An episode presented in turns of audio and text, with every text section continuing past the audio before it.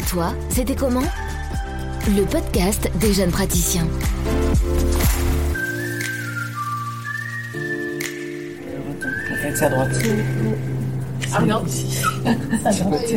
Je m'appelle Elodie Fouquier, je suis médecin en soins palliatifs à l'hôpital de Toulon.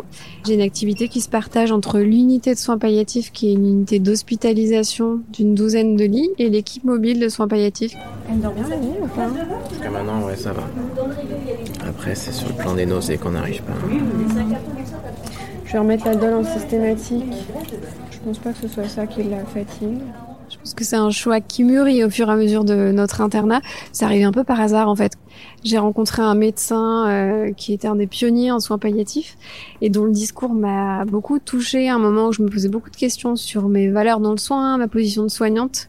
J'ai découvert une médecine euh, ouverte aux sciences humaines, une approche du soin plus globale, centrée vraiment sur le patient et non sur sa maladie. Hier, du coup, on l'a un peu stimulé pour faire une douche. Donc elle a pu faire une douche euh, en étant assise sur une chaise et Ah tout. oui. Ouais, ouais, elle fait les transferts très bien. Donc elle a des capacités. Elle a des hein, capacités hein. physiques mais qu'elle n'utilise pas forcément qu'elle n'a euh, pas envie en de sortir cas, du c'est lit. plus nous qui la stimulons qu'une Mm. demande de sa part. Hmm. Qu'est-ce que ça représente selon vous les soins palliatifs? C'est quoi? Je crois que les soins palliatifs accompagnent l'incertitude. Euh, une équipe de soins palliatifs, c'est une équipe qui accompagne un patient et sa famille dans une situation euh, d'incertitude très difficile à vivre face à l'évolution d'une maladie grave. Et ce qui est important de dire, c'est que c'est pas forcément en fin de vie. Euh, ça, c'est un- une idée reçue. Un tiers des patients hospitalisés dans le service, qui sont les patients les plus symptomatiques, vont rentrer à domicile ou être orientés vers une autre structure. On essaye vraiment de prendre en charge le patient dans toutes ses dimensions et d'accompagner toutes les dimensions euh, liées à la souffrance, qu'elles soient euh, physiques, mais aussi euh, psychiques, euh, familiales, sociales. On sait que la maladie bouleverse tous ces équilibres. Rendez-vous diététicienne sur l'accompagnement de la reprise alimentaire. Projet de prise en charge orthophonie et psychomotricienne. Oui, c'est une femme qui a 50 ans. hein. C'est c'est difficile pour elle. Dans cette discipline des soins palliatifs, est-ce qu'il existe des progrès dans les soins? Hmm. Alors, c'est une discipline qui est très récente en fait, qui a une trentaine d'années, donc qui a beaucoup évolué depuis euh, son avènement. D'abord, les soins palliatifs sont devenus un peu plus chroniques, c'est-à-dire qu'on prend en charge les patients euh, plus précocement. Euh, et le suivi, du coup, se fait un peu plus à long terme. Il est pas rare qu'on suive les patients depuis euh, plusieurs mois. Et ça, c'est important parce que ça modifie aussi la relation soignant-soigné et ça permet d'entrer dans une relation euh, de confiance et de meilleure connaissance mutuelle. Le deuxième point que je dirais, c'est que les thérapeutiques ont beaucoup évolué pour un meilleur contrôle des symptômes, notamment dans le champ de la douleur liée au cancer et des douleurs réfractaires. C'est une idée reçue euh, de se dire que nos patients ne sont pas médicalisés. C'est, euh, je crois, une idée assez répandue concernant les soins palliatifs et qui n'est pas le reflet de la réalité la, la prise en charge médicale technique coexiste avec cette prise en charge non médicamenteuse d'accompagnement humain. En revanche, la question qui ne nous quitte pas, c'est celle du juste soin. C'est celle qui nous habite vraiment, parce que c'est pas parce que la médecine peut faire qu'il faut faire. Pour bien accompagner, il faut aussi bien comprendre l'évolution de la maladie, il faut bien comprendre le dossier aussi et la démarche. Je pense que nous, on a un rôle là-dedans aussi. 124. Quelle est la notion de travail en équipe dans une unité de soins palliatifs? En fait, le travail en équipe en unité de soins palliatifs, il est primordial, il est nécessaire, euh, parce qu'on a besoin du regard de chacun sur le patient, euh, que ce soit l'aide-soignante, l'infirmière, le médecin, on va tous avoir un, un regard différent et être là à un moment différent de sa prise en charge. Donc, Tout le monde contribue.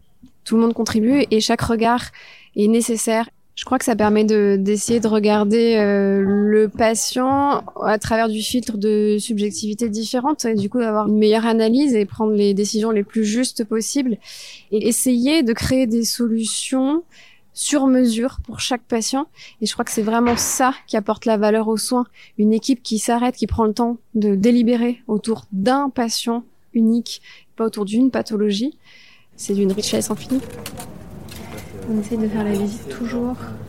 Médecin, l'infirmier ou l'infirmière qui s'occupe du patient et l'aide-soignante. On rentre dans les chambres, on essaye de rentrer ensemble dans les chambres volontairement. On trouve ça rassurant en fait, d'arriver en équipe, de se présenter en équipe devant le patient. Votre.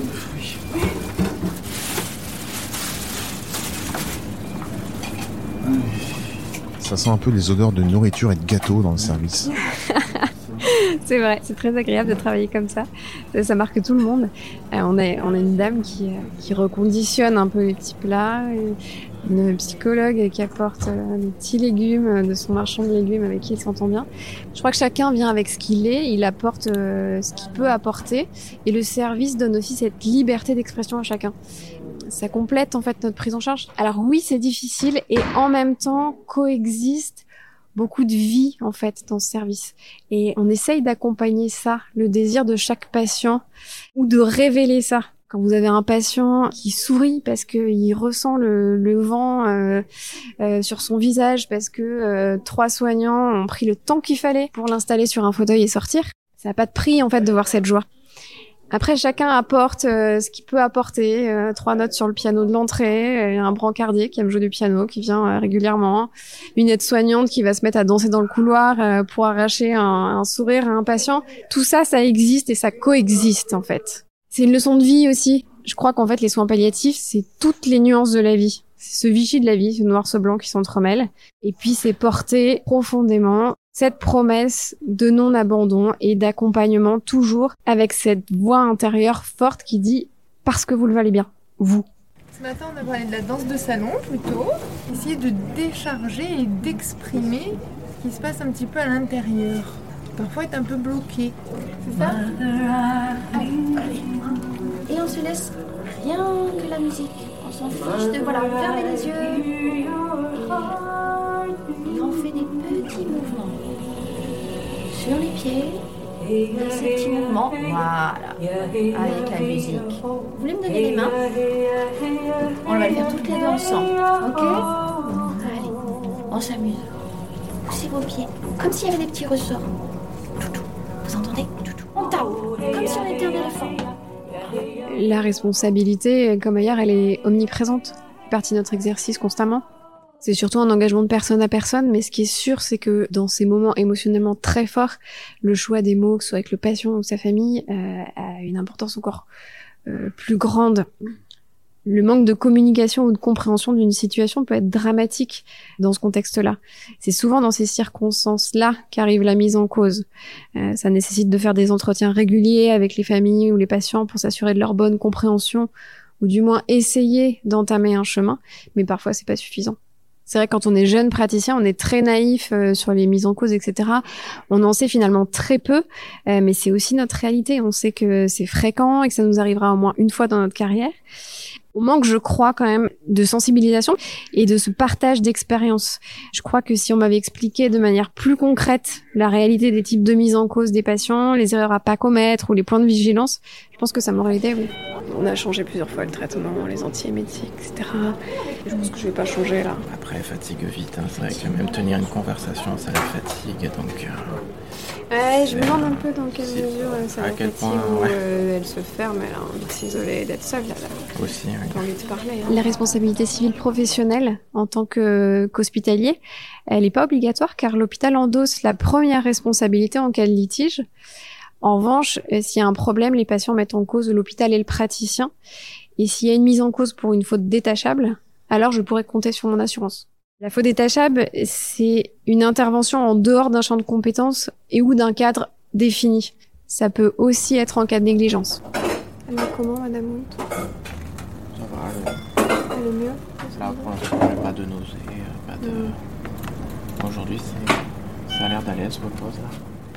Quelle est l'utilité d'une bonne couverture Alors, en cas de mise en cause, j'ai la certitude que je serai défendue par une double compétence, à la fois d'un médecin expert et par un avocat. J'ai aussi la chance, euh, dans mon assurance, d'avoir des interlocuteurs en agence ultra réactifs et joignables. Ils répondent instantanément au téléphone ou se déplacent en cabinet, à l'hôpital. Et ça, c'est extrêmement précieux dans des emplois du temps comme les nôtres. Et la prévoyance dans tout ça, comment ça se passe? Alors, en fait, en tant que praticien hospitalier, on pense qu'on est bien protégé en cas d'arrêt de travail ou d'invalidité. Mais on s'aperçoit toujours trop tard quand un confrère ou une consoeur est confronté que c'est partiellement vrai. Il y a des trous dans la raquette, comme on dit, parce que par exemple les revenus liés aux gardes ou aux astreintes ne sont pas pris en charge dans ces cas-là. Et à ce moment-là, la prévoyance vient les combler intégralement. Et souvent, on oublie de se protéger de ce qu'on voit autour de nous. C'est l'histoire du fameux cordonnier. Mal chaussé. Mal chaussé. Parlons retraite un petit peu maintenant. Comment vous y pensez à la retraite? Encore. Mon conseiller m'en a parlé, mais je... il faudrait que je m'y attelle. Qu'est-ce que vous aimeriez dire à ceux qui débutent aujourd'hui? La fameuse question de la fin. Euh, suivez vos envies profondes, elles vous mèneront à bon port. Et il y a une pratique qui vous ressemble. Non, ça a mis. Ah, ça y est Ouais, c'est bon. Il suffisait d'appeler Tony, tu vois. Et toi, c'était comment? Le podcast des jeunes praticiens avec la médicale.